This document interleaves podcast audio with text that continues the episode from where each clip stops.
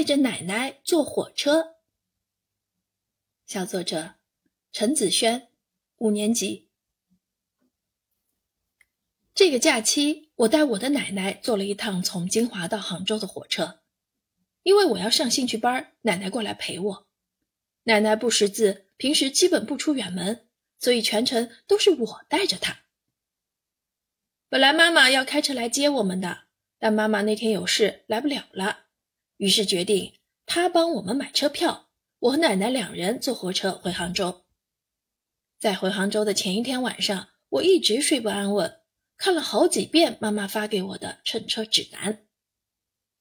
第二天。姑父把我们送到火车站，我拉着奶奶下了车，直奔入口。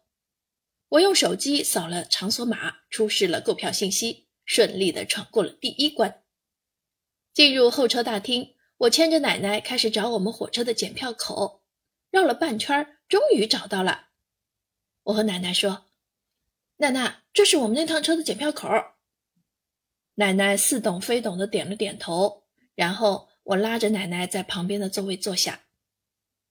大概过了十分钟，开始检票了。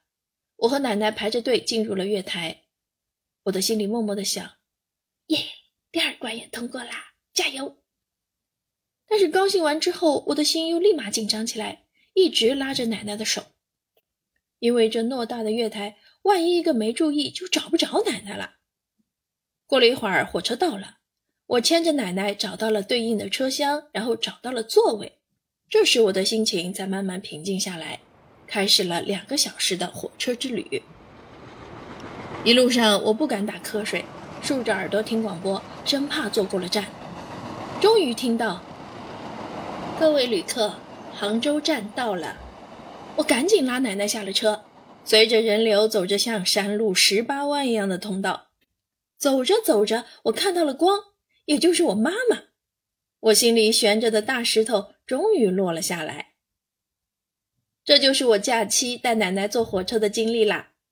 回想当时到站时，我自己也很开心呢，因为我保护了奶奶，我长大了。